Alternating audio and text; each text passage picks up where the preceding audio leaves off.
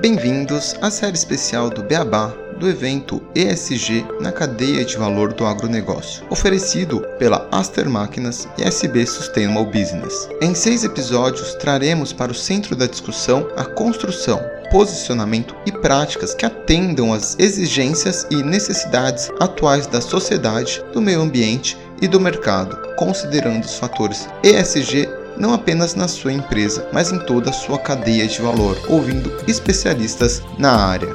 Antes de começarmos, vamos conhecer os nossos patrocinadores.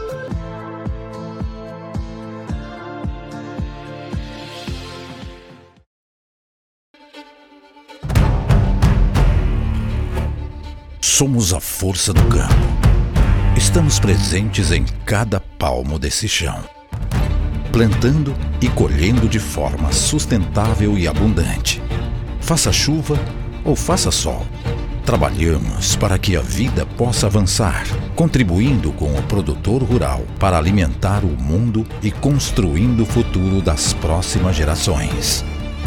Afinal, é sempre bom ter com quem contar em cada etapa dessa jornada.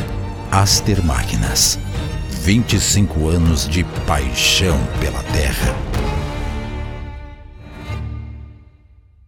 O SB Sustainable Business Solutions é uma ISD Tech, reconhecida como uma excelente solução automatizada e baseada em dados para monitoramento de risco externo e análise de materialidade para atendimento da sua empresa e sua cadeia de fornecedores. Com o ISD Data Intelligence, captamos dados que viram informações para tomadas de decisão, além de monitoramento para o mercado financeiro, com evidências auditadas. Make a difference. Become sustainable growth with added value.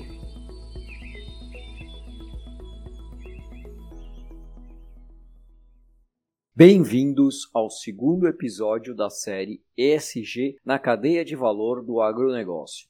Nesta série especial, sob o oferecimento de Aster Máquinas SB Sustainable Business Solutions, iremos trazer os principais nomes do agronegócio brasileiro para uma discussão sobre ESG na cadeia de valor do agronegócio. E este é o episódio Principais Frameworks, Índices e Standards ESG do mercado. E para falar sobre esse tema aos ouvintes, nós teremos hoje a presença do Caio Mônaco, gerente de operações do CDP, o Carbon Disclosure Program, e a Adriana Lagrota Leles, que é vice-presidente do conselho do GRI. Tudo bem, Adriana? Tudo bem, Caio? Tudo bem, Renato? Como vão vocês? Boa tarde, boa tarde a todos. Eu estou super bem, muito obrigado. E vocês? Bom dia, bom dia a todos. Obrigada pelo convite. Oi, Caio, tudo bom? Oi, Adriana. Bom receber vocês aqui para a gente ter essa conversa super produtiva, super interessante. Com certeza vai ser muito bom escutá-los. E sobre esse tema, né? Com certeza nossos ouvintes vão gostar bastante de entender esses frameworks, índices, standards de SG e como a gente trazer métricas para conseguir ter um desenvolvimento sustentável, principalmente no agro. Também já agradecendo aqui ao pessoal da Aster Máquinas, ao pessoal da SB, por estarem oferecendo esse conteúdo a todos.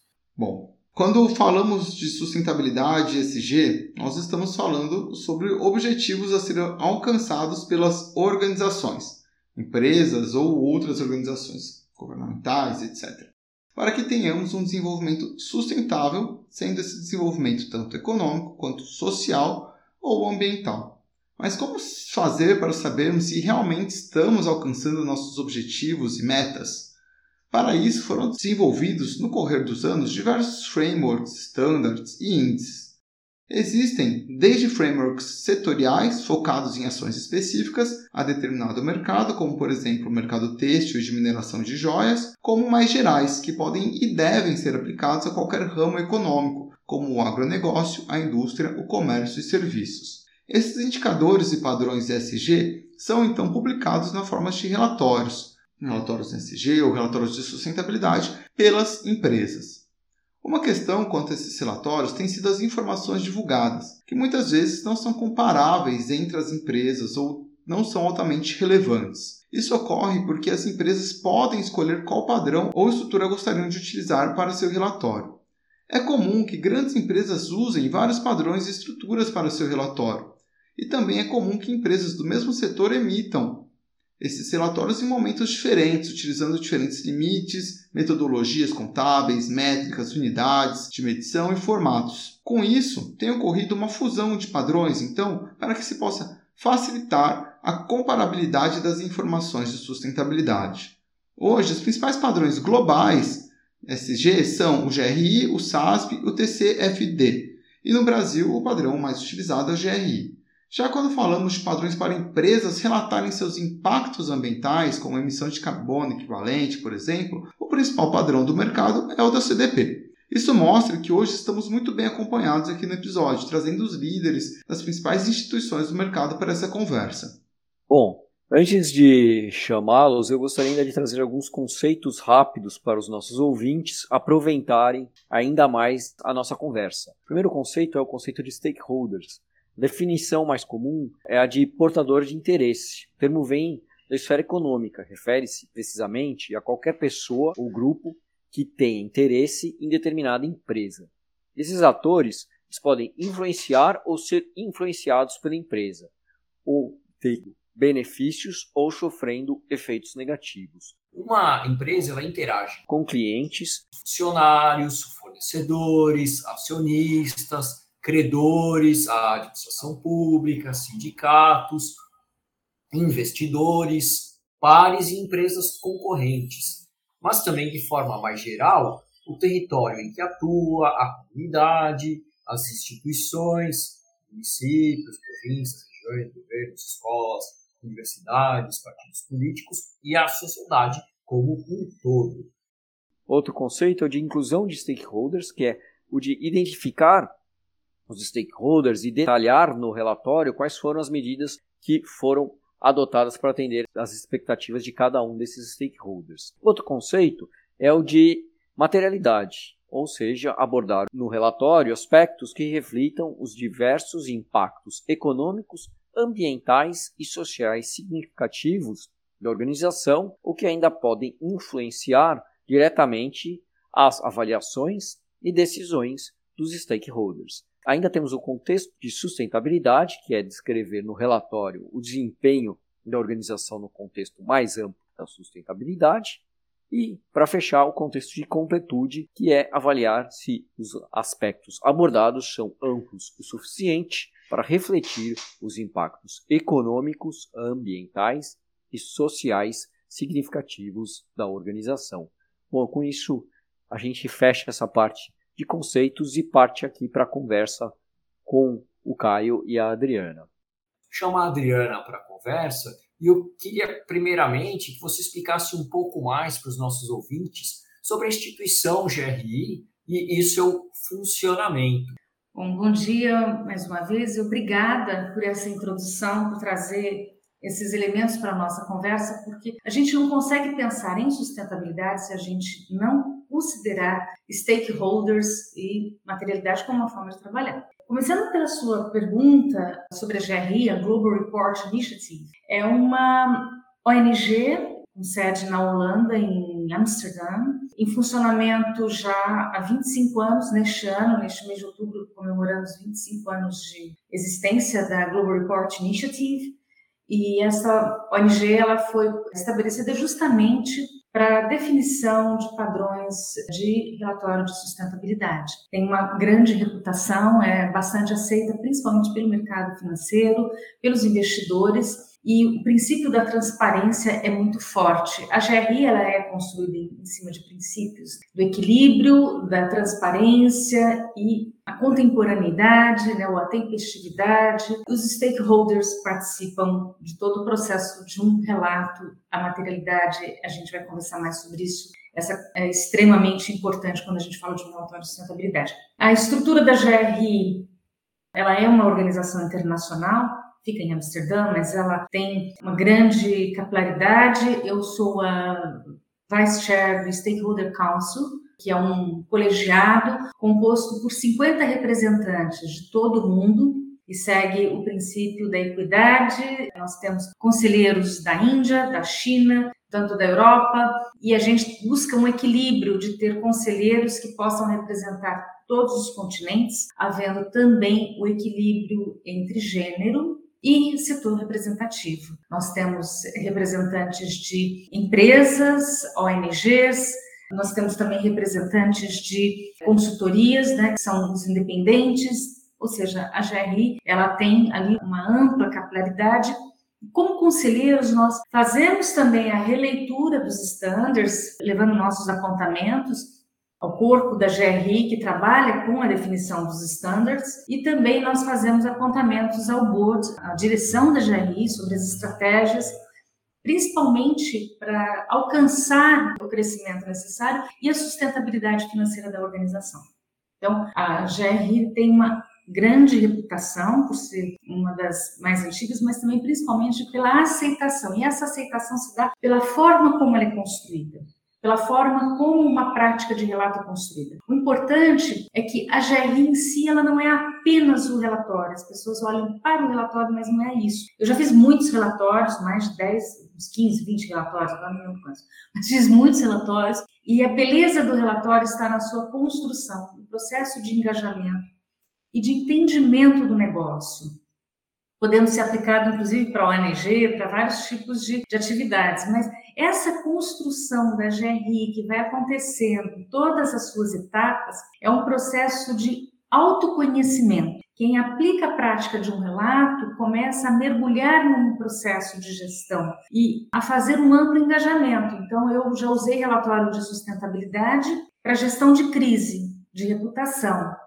E foi uma experiência muito enriquecedora, porque a gente trabalhou muito o engajamento dos funcionários daquela organização, colaborando para a própria autoestima da equipe que estava vivendo um momento difícil do negócio. Então, ela é uma ferramenta muito, muito importante para esse processo também. E a transparência, porque o stakeholder que a gente pretende alcançar na, na prática do relato, que ele possa tomar conhecimento daquilo, ele tem ali um relatório que segue padrões muito rigorosos, muito importantes para que ele possa conhecer melhor aquilo. A asseguração do relatório, algo bastante recomendado, é muito importante para você poder levar mais fidelidade ao conteúdo. E tudo na GRI é muito amarrado, muito estruturado. Então, a gente olha muito para essa questão da transparência. Por isso, os investidores apreciam tanto a GRI. E a GRI, em sua construção, em toda, nos seus standards, abre as consultas públicas internacionais. O board que cuida da estruturação dos estudos dos standards,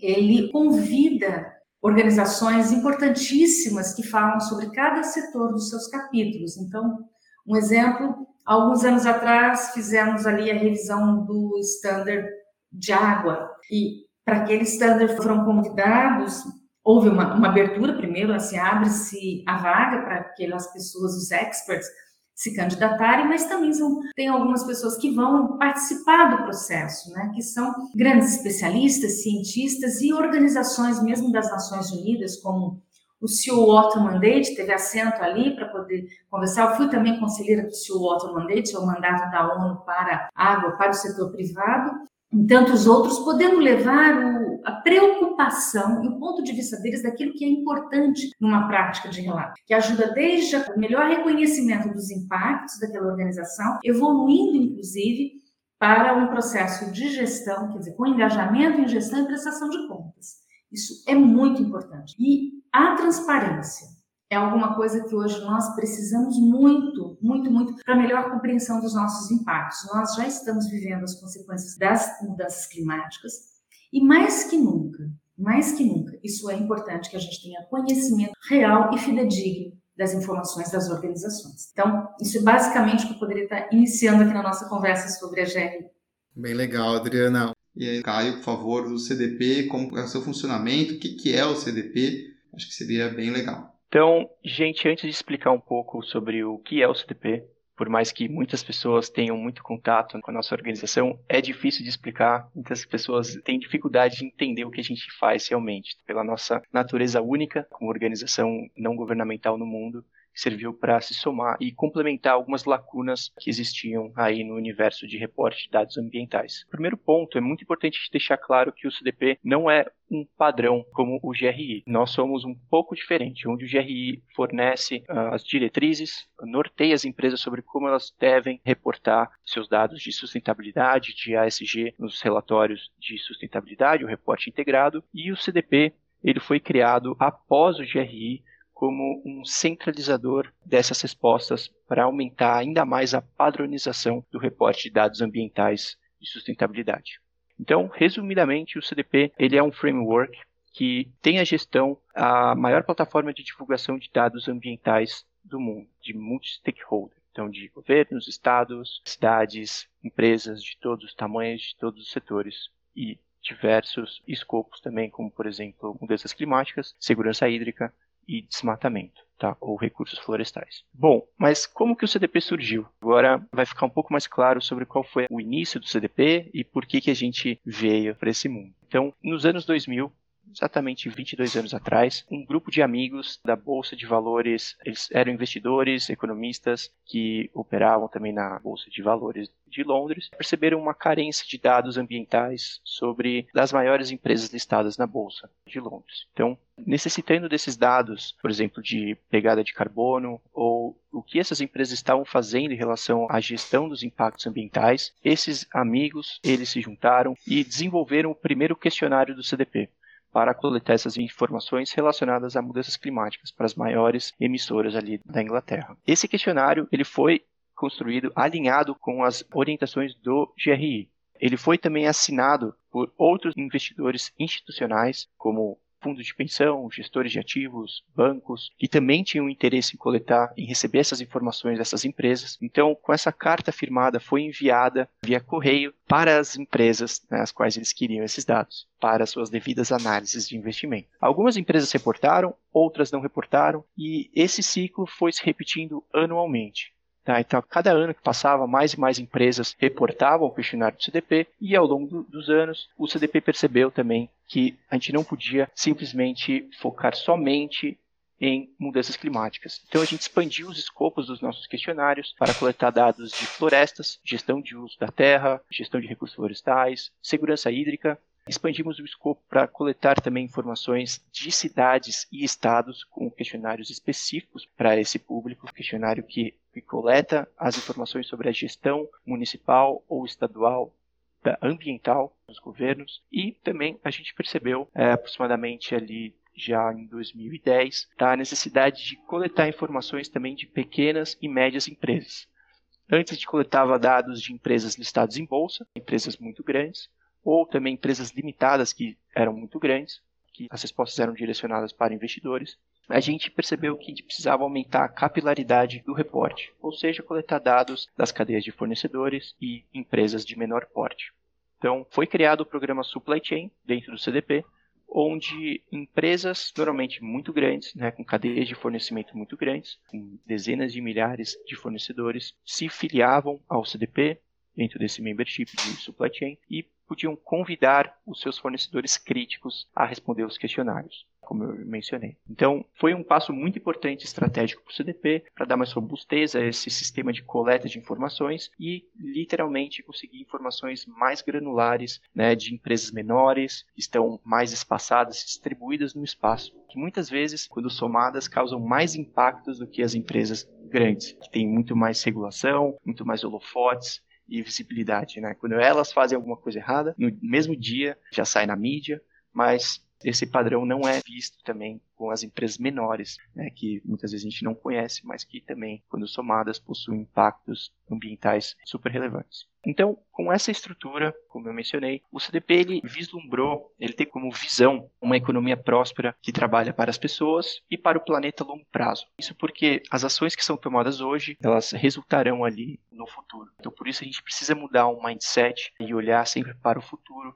deixar de olhar simplesmente para o curto prazo, né, as metas de curto prazo ali das companhias. Isso é uma grande mudança, mas a gente acredita que isso só será possível se a gente focar em investidores, nas empresas, nas cidades, nos governos, para a construção de uma economia sustentável através da medição dos seus impactos e atuando sobre a gestão e mitigação desses impactos. Então, o CDP acredita que por meio da nossa plataforma a gente consegue unir essa força de todos os stakeholders e fornecer ali insights para essas empresas agirem sobre os seus impactos. E por fim, os nossos objetivos como organização são bem difíceis, na verdade, mas a gente vai conseguir, que basicamente é reduzir as emissões de carbono global em linha com o caminho de 1,5 graus Celsius, o que foi afirmado ali pelo Acordo de Paris. A gente sabe que acima desse aquecimento global, o planeta né, ele pode apresentar diversas adversidades e inclusive afetar ali, o equilíbrio planetário. Está afetando uma série de outros fatores, como serviços ecossistêmicos essenciais à manutenção da vida. E outro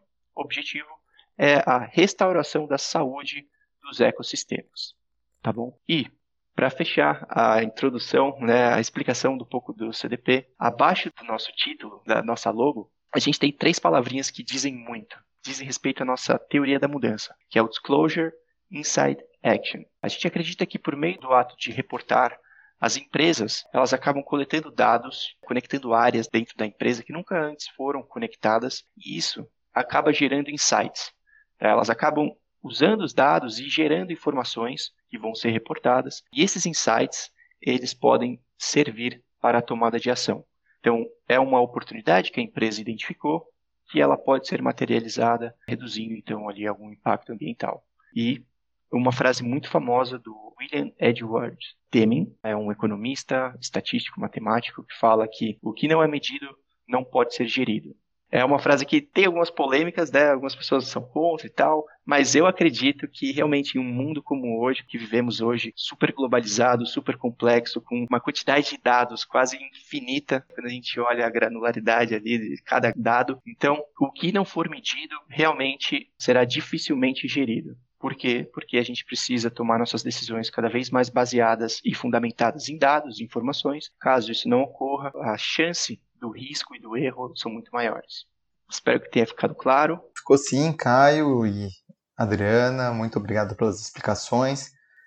E eu queria, Adriana, aproveitar a sua explicação e pegar um ponto que você comentou que me chamou bem a atenção. Vou até fugir um pouco aqui da sequência de perguntas, que foi essa questão da transparência. É muito importante, de fato, as empresas começarem a trazer cada vez mais essa transparência em seus relatórios.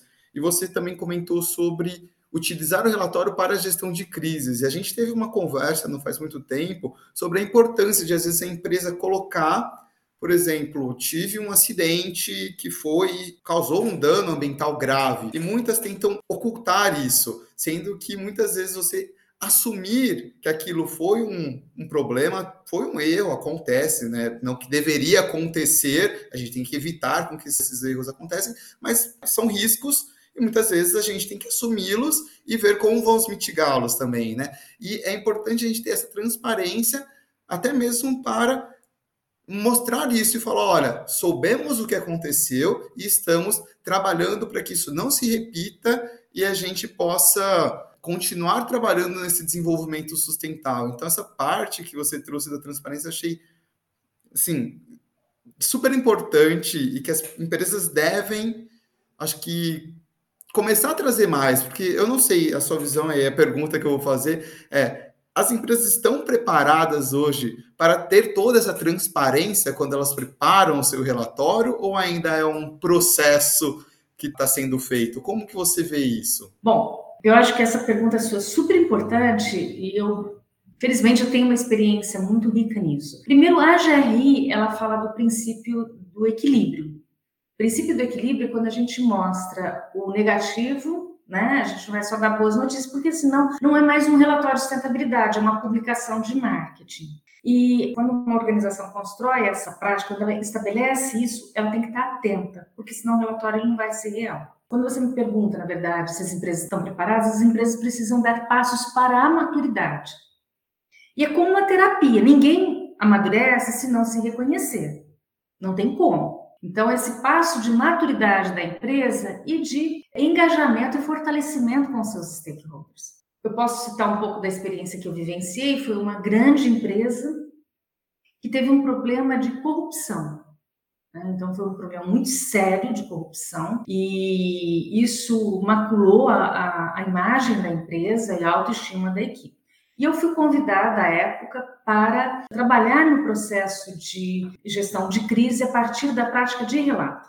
E nós contamos a história ali, foi na mensagem do presidente, ele colocou o fato, dizendo quais foram as ações de gestão de crise e dali a gente desenhou todo o relatório também. Isso foi muito importante, porque a empresa estava com uma imagem bastante afetada por conta daquilo que aconteceu. Fez sim uma gestão de crise, muitas ações foram estabelecidas, principalmente olhando do ponto de vista da governança corporativa. E ao final de um ano pós a implantação daquele processo de relato, e a partir daquilo, eu Posso citar dois casos importantes que aconteceram, quer dizer, três. O primeiro foi a equipe, os funcionários tiveram a sua autoestima recuperada. Foi uma coisa que a gente pôde evidenciar, porque eles trabalharam em conjunto a partir da prática de relato. A empresa tinha fornecedores, eh, tinha um fornecedor especificamente que, por conta do seu compliance, não quis mais fornecer para a empresa, porque o compliance daquela organização prescindia disso. Então, eles recuperaram, se aquele fornecedor se reapresentou interessado em fazer negócio. Olha que curioso. O fornecedor não quer, muitas vezes, participar de um negócio, vender para um negócio que está com problema de corrupção. Então, é, não é só investidor, o fornecedor também está atento. E a outra coisa que aconteceu muito importante ali foi que aquele processo todo que a gente vivenciou culminou com uma aceitação para uma parceria muito importante com o Unicef que fez a análise do relatório e convidou a empresa para participar como doadora de campanhas. E detalhe, o Unicef é a marca mais cara da ONU e é a marca com compliance mais rígido, porque eles vivem de reputação, até para eles receberem dinheiro, eles precisam de fazer um compliance muito rígido. E o relatório de sustentabilidade foi utilizado para a reavaliação daquela marca. Ou seja, a gente tem aqui o fornecedor e um parceiro também seria importante para aquele negócio. E lógico, também os investidores, né, que a gente já sabe, ninguém põe dinheiro numa organização que não tem a sua idoneidade garantida. O que, que eu coloco aqui é que assumir o problema, mas trazendo como que pode ser tratado, é fundamental. Uma organização que possa cometer um, acidente ambiental. É, eu me lembro de um caso muito importante que a gente teve lá, o derramamento de óleo agora me foge o nome da empresa, era uma empresa britânica, me esqueci o nome dela agora. Mas foi um, grande caso de derramamento, mais de 20 bilhões de dólares depois investidos para a recuperação daquela área. E eu estive nas consultas de relatório de sustentabilidade deles. E foi muito importante, por quê? Porque eles precisaram assumir aquilo. Eles precisaram tratar aquela questão, para eles poderem fazer a gestão do processo todo. E a empresa, ela se manteve, ela tem até hoje aí os seus negócios acontecendo. Me, me escapa o nome deles agora. Então, o que eu coloco é assumir é uma questão de maturidade. Se a empresa não consegue assumir, é porque ela não tem maturidade para isso. E ela vai ter que tratar para que ela possa evoluir. Aquilo que é colocado debaixo do tapete não é mais aceitável. E só mudando um pouquinho o tema, né, mas dentro do mesmo assunto, como é que uma empresa, né, que queira começar a reportar suas ações de sustentabilidade de forma sistemática, ela precisa proceder. Se ela quiser publicar um relatório GRI ainda em 2022, isso é possível? Como é que ocorre esse processo de, ah, eu quero estar sob as regras do GRI, o que, que eu preciso fazer para chegar e ter um relatório integrado nas regras do GRI implementado? Bom, é, relato integrado é uma outra coisa, mas ele usa os standards, né? O relato integrado ele trabalha com a integração do, dos capitais. Eu já fiz relato integrado também, né? mas uso os standards GRI para fazer o relato integrado. Olha, o processo de relato, ele é um processo, como eu disse, é a prática do relato. O relatório é o resultado final, é o produto final. Então, a gente falar, para publicar 2022, está na hora de começar. Por quê? Porque 2022 será publicado em 2023.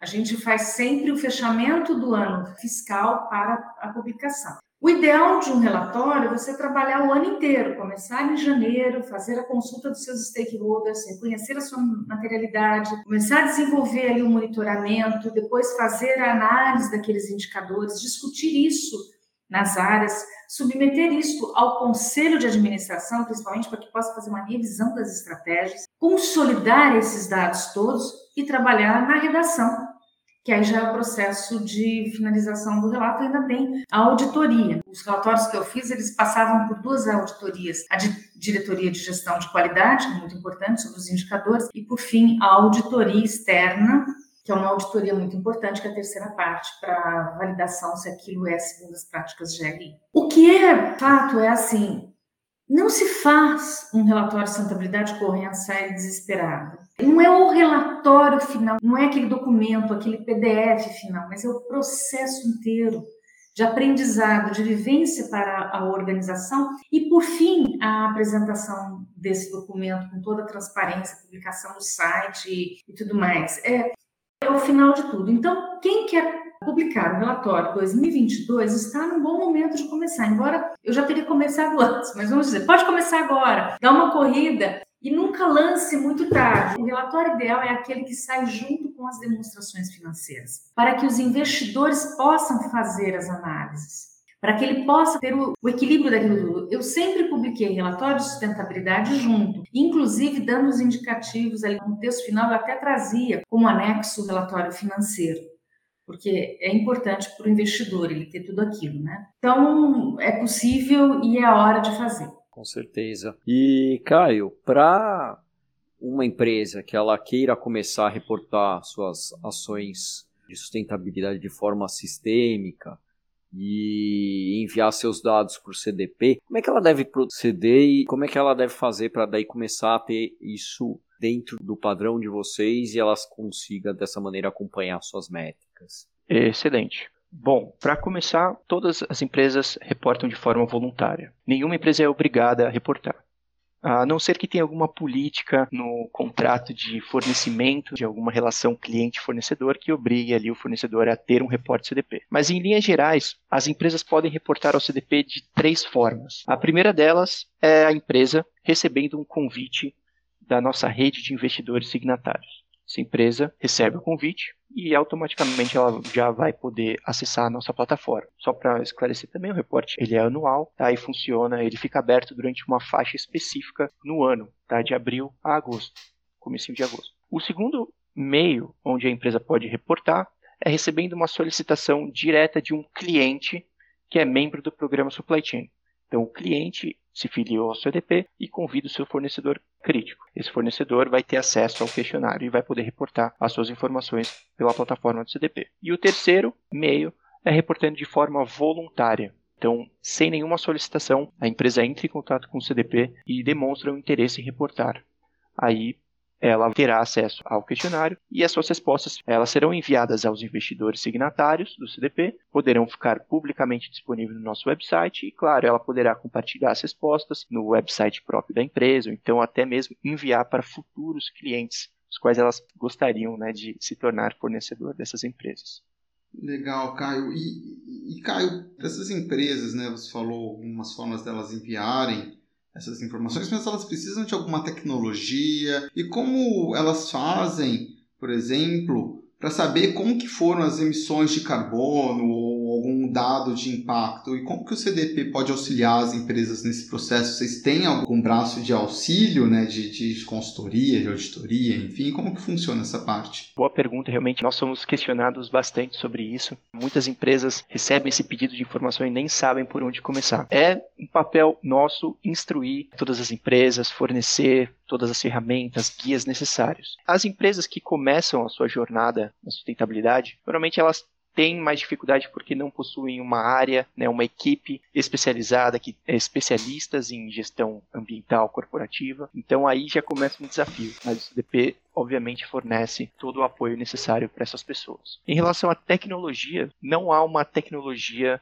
que seja fundamental para isso. Tá? Existem algumas ferramentas que auxiliam por exemplo, na mensuração dos gases de efeito estufa. O que aqui para o Brasil recomendamos sempre o GHG Protocol, que é uma ferramenta em Excel que facilita a vida das empresas, onde elas adicionam as informações, por exemplo, o quanto ela consumiu de combustível ou de energia elétrica na planilha de Excel e a própria planilha já calcula e fornece o valor final. A gente como CDP compartilha essa ferramenta com as empresas, a gente instrui, a gente faz reunião com elas de forma 100% gratuita, a gente mostra para ela como preenche. A gente oferece durante o ano uma série de webinars também sobre o tema ou sobre outros tipos de mensuração ambiental. Então, esses são os meios, né, o suporte direto que a gente fornece via e-mail, via telefone, os nossos webinars. A gente grava também todos esses webinars e disponibiliza na nossa plataforma de ensino à distância chamado CDP Education, que também ajuda as empresas a reportar, a criar suas estratégias de sustentabilidade ou então a usar algumas ferramentas disponíveis no mercado. E por fim,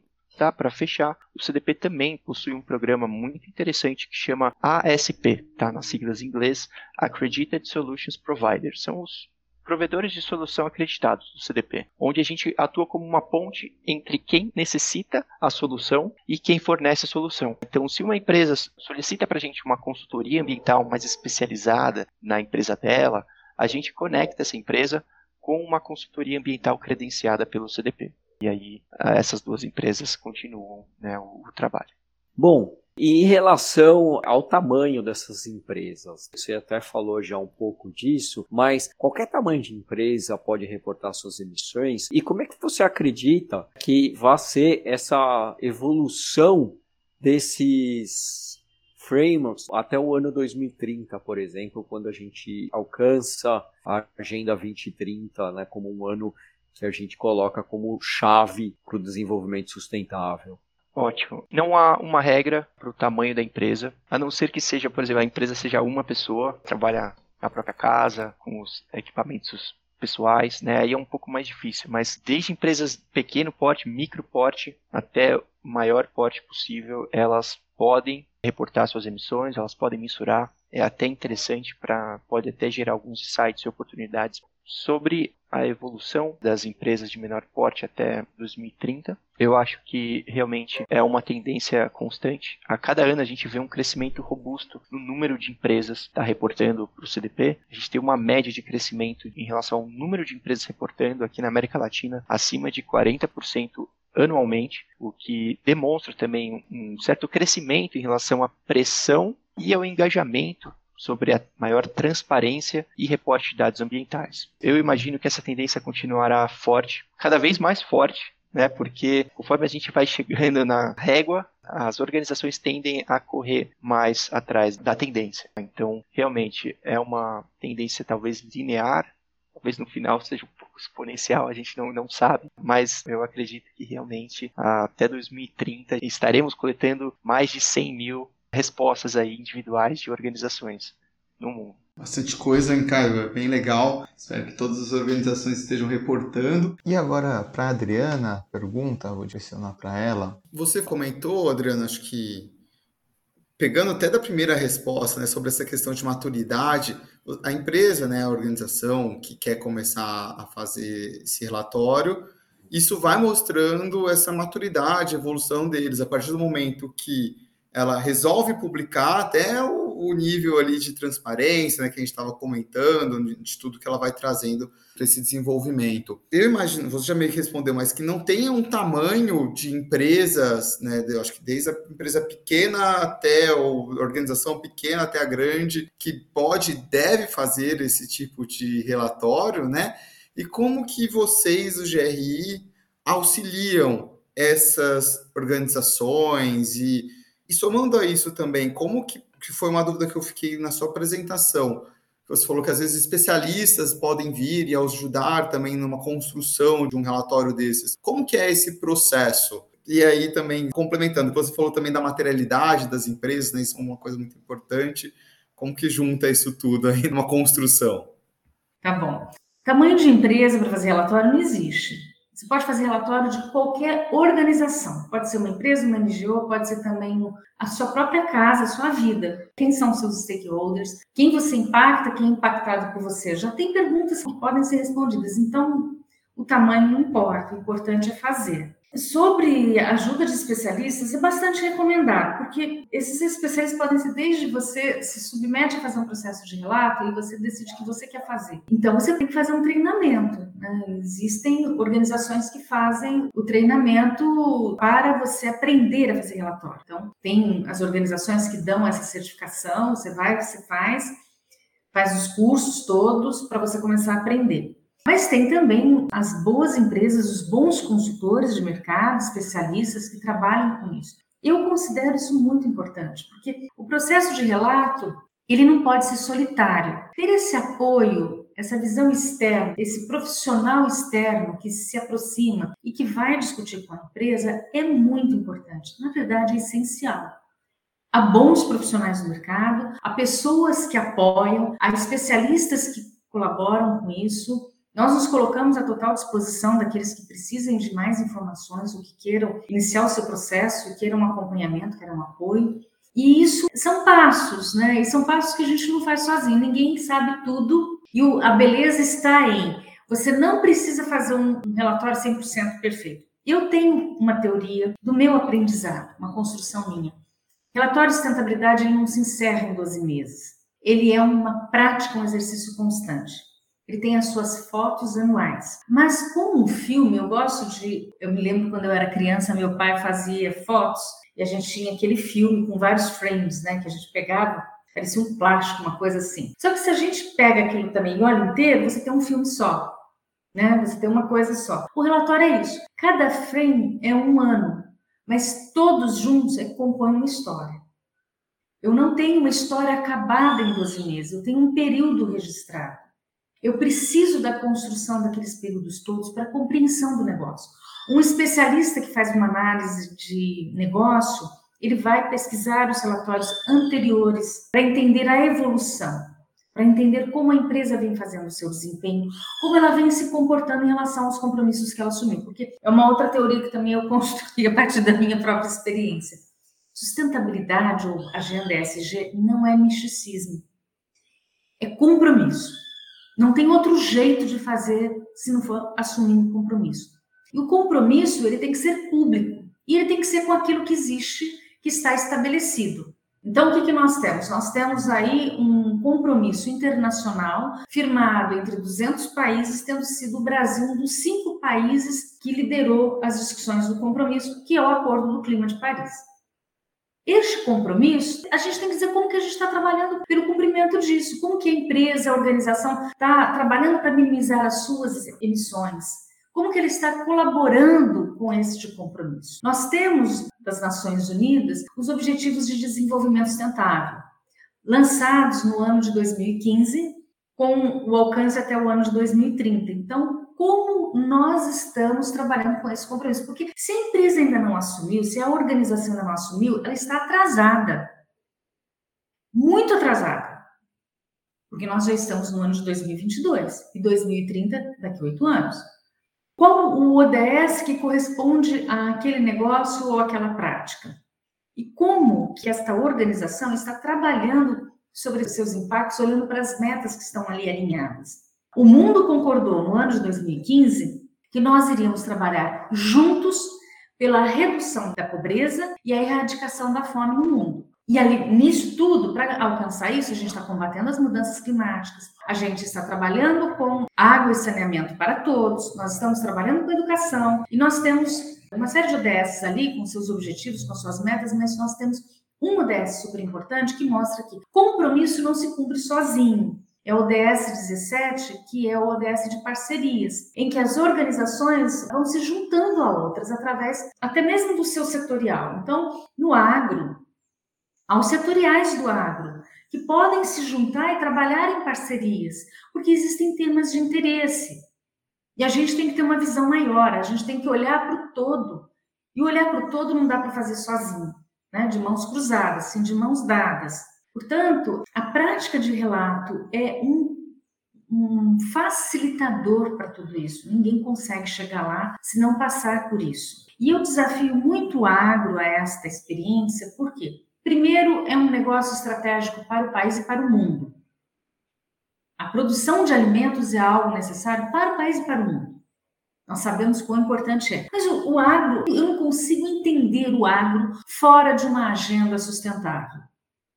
Não é possível. Eu não concebo isso na minha mente, até porque eu, na minha infância, minha família teve propriedade rural, nós tivemos alguns dos meus pais, e eu me lembro de ter crescido muitos anos nas férias de família, naquela fazenda dos meus pais lá em Minas. E eu me lembro da exuberância da natureza, eu me lembro das áreas de mata verde, eu me lembro da água, eu me lembro daquelas coisas todas.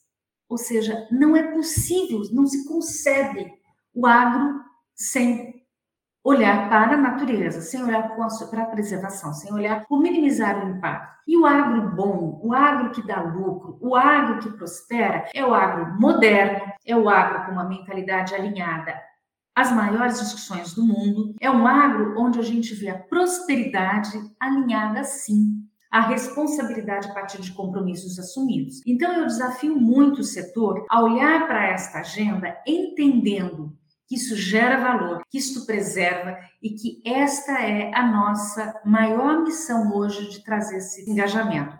A gente tem que se lembrar que em Glasgow o Brasil assumiu o compromisso pela redução do desmatamento. Eu também não consigo enxergar um agro onde a gente não possa combater um desmatamento, onde a gente não esteja alinhado a isso. Aliás, o bom produtor rural seja ele da produção eh, agrícola ou da produção de proteína, ele quer sim preservar o meio ambiente, porque senão não tem água para o gado, ele não tem água para a lavoura e ele não tem como exportar, até porque agora a gente vai começar a sofrer muito mais aperto no mundo inteiro por conta disso. Né? As mudanças climáticas vindo, as emissões aumentando, e a gente tem que estar comprometido, estar alinhado a isso. Então, eu tenho bastante preocupação sobre esta agenda, sobre este tema, e eu acredito verdadeiramente que a iniciativa de vocês, com este podcast, com tudo isso que vocês estão oferecendo a nós, é justamente para auxiliar o, o, produtor, auxiliar essa economia tão pujante, tão importante que nós temos para os negócios do país, para a nossa balança comercial e também para a nossa mesa, né? porque nós também servimos da nossa produção nacional. É, Adriana, muito legal o que você falou agora, porque demonstra toda essa integração que a gente tem, desde os ODS aos stakeholders como um todo, porque eles vão cobrar esses ODS e vão cobrar a sustentabilidade também das empresas do agro. Então, realmente mostra que está tudo bem integrado a gente tem a Agenda 2030, a gente tem muita coisa que faz um direcionamento e uma maneira de provar que você está fazendo isso e que você segue essa agenda, é ter um relatório, demonstrar isso de forma clara para todas as partes interessadas, para todos os stakeholders. Acho que ficou muito bom e bom para o nosso ouvinte entender realmente todo o contexto de como é que é esse relatório, de como ele tem que trabalhar para a sustentabilidade e como ele tem que publicar e demonstrar o que ele tem feito. E aí, entra a outra pergunta que a gente. Em relação à evolução disso, né? a gente fala de 2030 né, como uma data longe, mas já está cada vez mais próximo da gente. Como é que você acredita que deve ser a evolução dos frameworks até 2030 e a evolução né, dessa sustentabilidade, dessa implementação de relatórios até o ano de 2030 e ir para frente disso. Vai virar como você falou agora, né, o relatório balanço patrimonial, DRE e relatório de sustentabilidade, SG, vai ser algo meio que todo mundo vai ter e, e, vai ter já a área lá específica que faz isso, como a gente tem nas demonstrações financeiras? Isso já acontece, nós já temos isso, já está acontecendo. O que eu acho que vai acontecer é cada vez mais haverá uma exigência sobre isso, sobre a transparência, mas a confiança da informação, a segurança naquela informação, cada vez mais. Então a gente tem que estar muito atento à materialidade, como ela foi construída. Se essa materialidade está refletindo os seus impactos. E quais são os impactos positivos das organizações. Por quê? Porque a gente tem que olhar para uma coisa que é a geração de valor. Tem uma frase do Larry Fink que é da sua carta, né, o, a, quarta, a carta 2022 que ele lançou, que ele lança todo ano uma carta para os CEOs. Ele diz que colocar o propósito da empresa na base do relacionamento com os stakeholders é fundamental para o sucesso dos negócios de longo prazo. Mas de qual propósito a gente está falando? Larry Fink, nessa carta, ele fala de ESG, ele fala de capitalismo de stakeholder, ele fala de impacto, ele fala de emprego. As empresas ou as organizações, eh, todas elas, elas têm que estar atentas a isso. Elas estão trabalhando essa questão, elas estão trazendo esses propósitos alinhados a isso tudo. Então, é, o momento, ele já é outro. As coisas já mudaram, já aconteceram. Não é mais tempo de discutir se quer ou se não quer. Eu me lembro quando eu comecei, alguns anos atrás, Ainda tinha gente dizendo se acreditava ou não, que discordava disso daquilo. Não, não é mais a conversa, não é mais essa. A gente já está numa outra página. A gente já avançou aí. Agora já é hora de saber como que a gente vai fazer. Como que a gente pode trabalhar na nossa modelagem. Então, um exemplo, uma produção, né? Hoje as fazendas elas são indústrias, né? Uma planta. E eu vou falar de uma coisa que eu conheço um pouco mais sobre isso. Ela faz uma produção agrícola e ela trabalha com irrigação por aspersão. Ela pode mudar essa tecnologia na modelagem, ela pode trabalhar com a tecnologia de gotejamento. Ela vai ter economia de água e ela vai ter a sua produção garantida. Existem estudos, é uma tecnologia israelense muito usada no Brasil e o produtor ele quer sim minimizar o seu impacto, porque ele sabe o custo disso. E ele pode fazer uma série de outras inovações na sua área de produção, né? mesmo com o gado, deve ter uma série de outras. Aí eu já não domino o assunto. Estou falando de, de água porque é um assunto que eu conheço bastante. Eu trabalhei muito com esse assunto, inclusive eu fui uma das pessoas no Brasil que trabalhou pelo fortalecimento do ODS 6. Eu era uma das porta-vozes do ODS 6 das Nações Unidas aqui no Brasil e fora do Brasil também por muitos anos. Então esse é um assunto que eu me sinto muito confortável. Mas ele está relacionado a todo mais. Não dá para você falar disso sem falar de mudanças climáticas, não dá para falar disso sem falar de resíduo. Então, como que a organização está trabalhando a sua modelagem de negócios? Existe investimento para isso. Existe capital no mundo. Existe, existe, existem certificações que garantem, inclusive, o alcance de um capital, de um financiamento mais interessante para aquela organização, com juros menores. É uma tendência que já vem de alguns anos, mas vai aumentar. Quem vai querer investir no negócio de alto impacto? Significa risco. Mudanças climáticas é risco. Quem ainda está tocando fogo no mato é um risco altíssimo. Ninguém vai investir nisso. Não tem banco na terra que vai investir nisso. Então, é, são pensamentos novos que a gente precisa se adaptar a eles, precisamos internalizar isso nas nossas organizações, fazer este exercício. Eu fico muito contente que há alguns anos eu me lembro que eu fui até como representante da GRI, falar em um grande evento do agro, era para a produção de cana, e, e, ali foi muito interessante porque a gente conversou muito sobre as práticas, eu vi quão evoluído é esse setor, quão rico e diverso é esse setor, quantas possibilidades a gente tem nesse setor, e quanto o, os produtores querem inovar e querem se modernizar cada vez mais. Então eu fico muito segura quando eu converso com o agro brasileiro, porque eu sei da responsabilidade.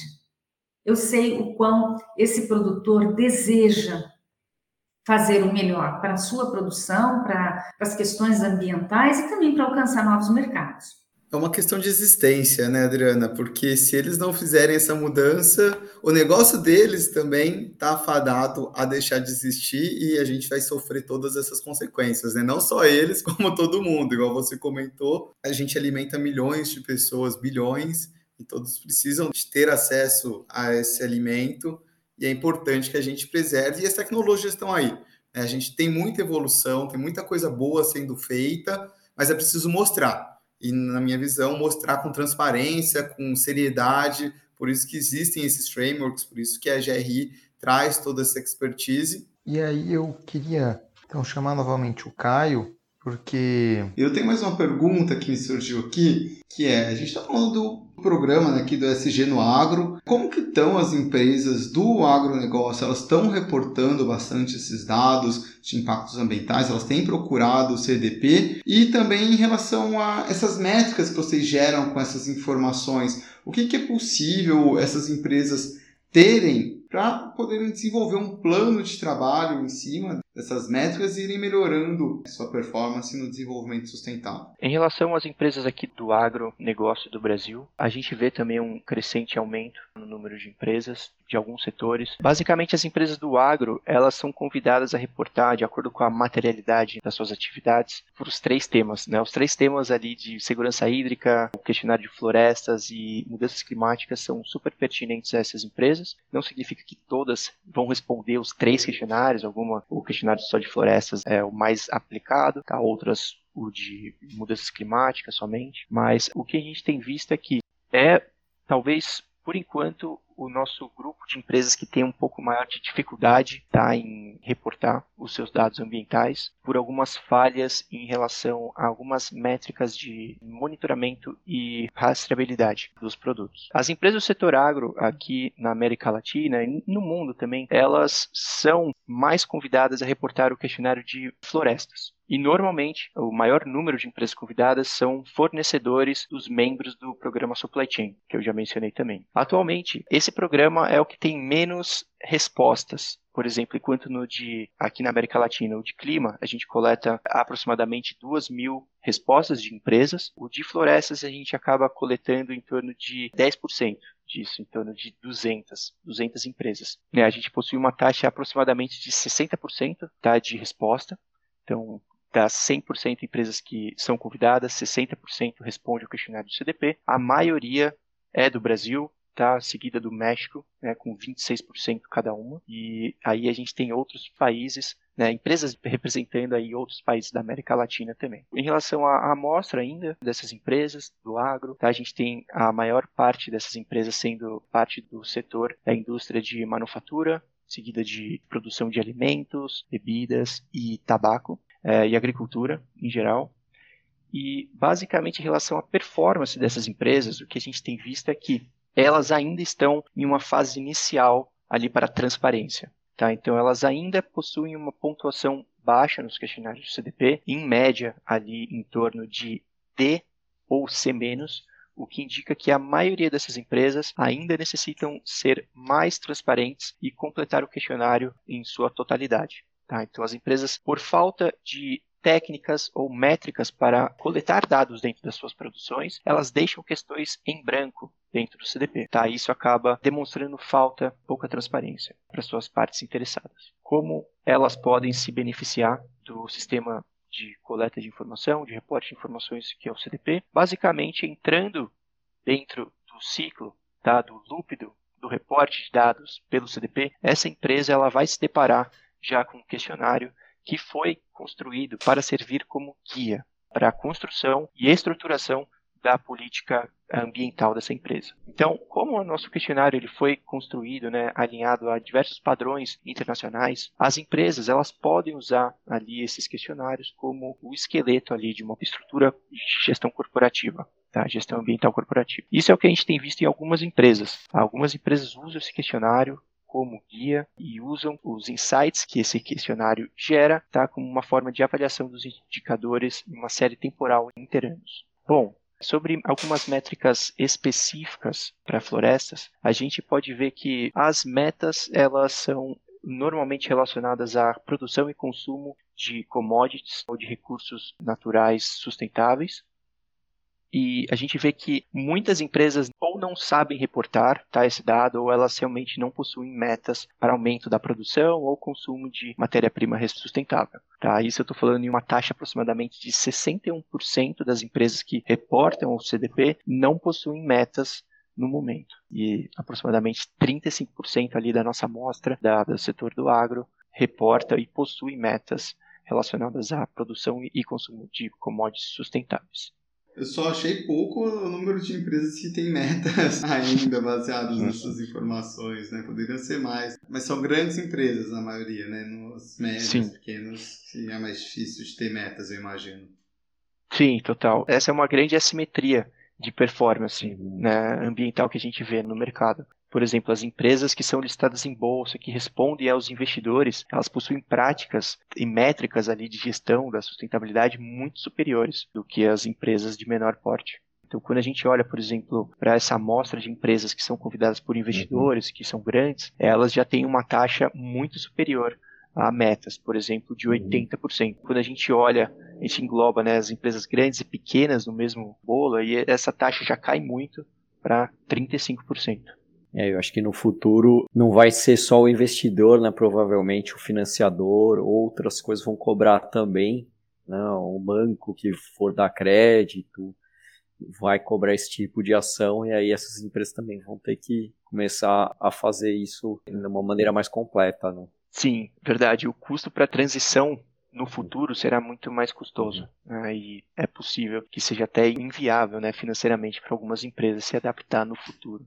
Bom, Caio, a gente está chegando no final do, do nosso episódio e para encerrar, a gente gostaria que você trouxesse algumas dicas, conselhos aos ouvintes, às empresas que queiram melhorar a maneira como elas estão reportando essas ações ambientais o que, você daria assim para encerrar como uma dica, como uma palavra do CDP para o nosso ouvinte? Perfeito. Então, eu gostaria de reforçar para todos os ouvintes, empresas que estão escutando, que o mundo já iniciou a transição para uma economia de baixo carbono, economia circular, bioeconomia. Isso não significa que todas as empresas já estão mensurando reportando, sendo transparentes e agindo sobre seus impactos ambientais, ou até mesmo que todos os investidores, governantes já saibam e já estão utilizando os dados ESG disponíveis no mercado para tomada de decisão informada. Ainda não é isso, infelizmente, ainda falta um longo caminho para concluirmos essa transição. Mas o que eu queria dizer também é que já está claro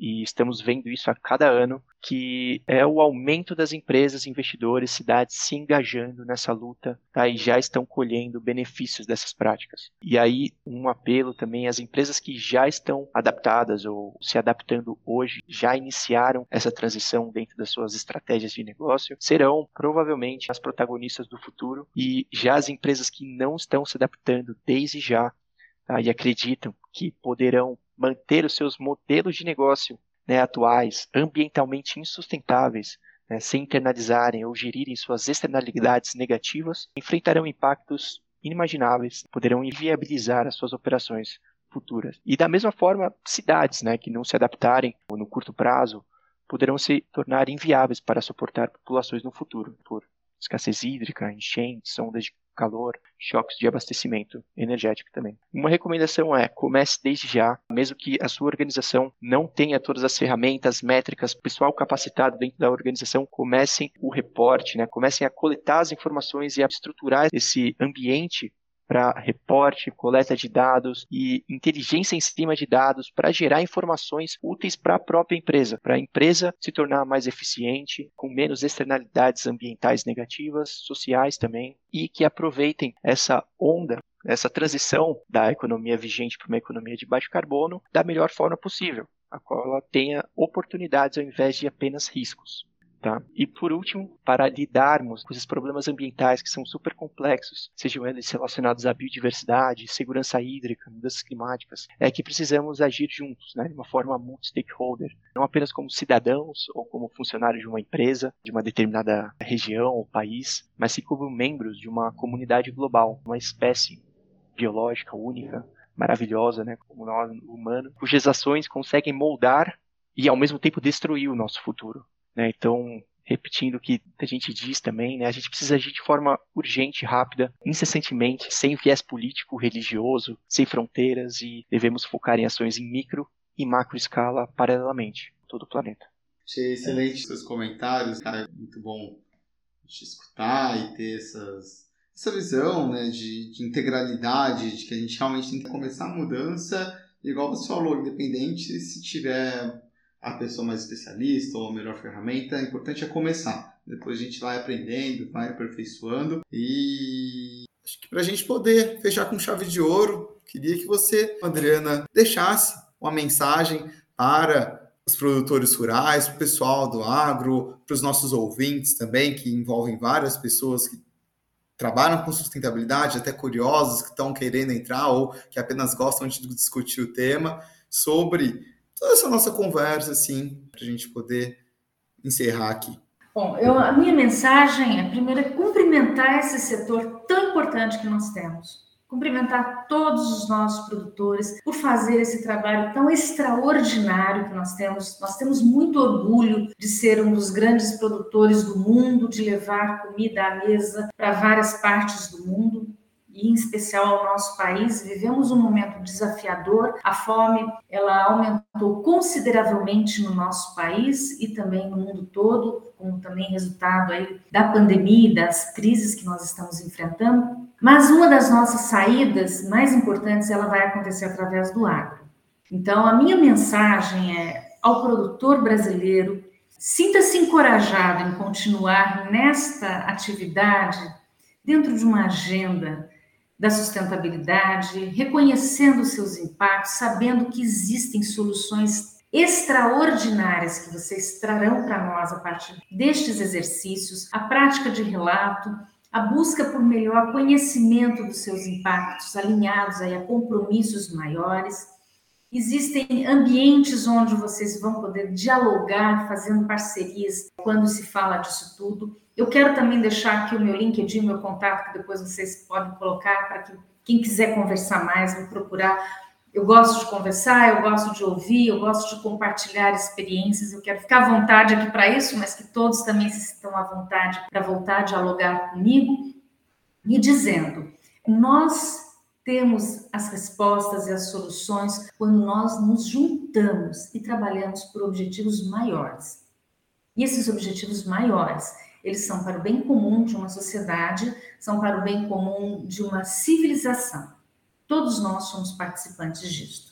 Então, eu agradeço a oportunidade, agradeço a vocês pelo convite e me coloco aqui à disposição para outras conversas. Nós que agradecemos sua participação, Adriana. Gostei bastante de toda a conversa e dessa mensagem final. E queria agradecer a participação sua, Caio, Adriana também aqui nesse episódio. Super bacana a gente conversar com vocês. E quem tiver interesse, os nossos ouvintes, busquem aí, né, queiram reportar mais suas ações ou fazer seus relatórios de GRI, busquem as empresas do CDP, o GRI, busquem sites ou o Caio nas redes sociais, ou a Adriana também nas redes sociais. Também agradecer aqui aos patrocinadores que puderam proporcionar esse evento, SG na cadeia de valor do agronegócio, a Aster Máquinas e SB Sustainable Business. A todos os nossos ouvintes também, muito obrigado. Até o próximo episódio dessa série Bom, muito obrigado, pessoal, por essa iniciativa. Sempre bom passar um pouco dos nossos insights aqui do CDP, que a gente tem, a gente tem contato com muitos stakeholders. A gente está aqui para ajudar todas as empresas, organizações a passarem por essa jornada, essa transição da melhor forma possível, para que todos saiam ganhando. Contem com a gente. Muito obrigado, pessoal do Beabá da Sustentabilidade. Foi um prazer estar aqui e estamos à disposição também. Obrigada e até o próximo. Obrigado, Adriana. Obrigado, Caio. De novo agradecendo a todos e lembrando que o próximo episódio dessa série será o episódio 3 sobre auditoria e verificação dos critérios SG em uma cadeia de valor, onde falaremos com o USB Sustainable Business.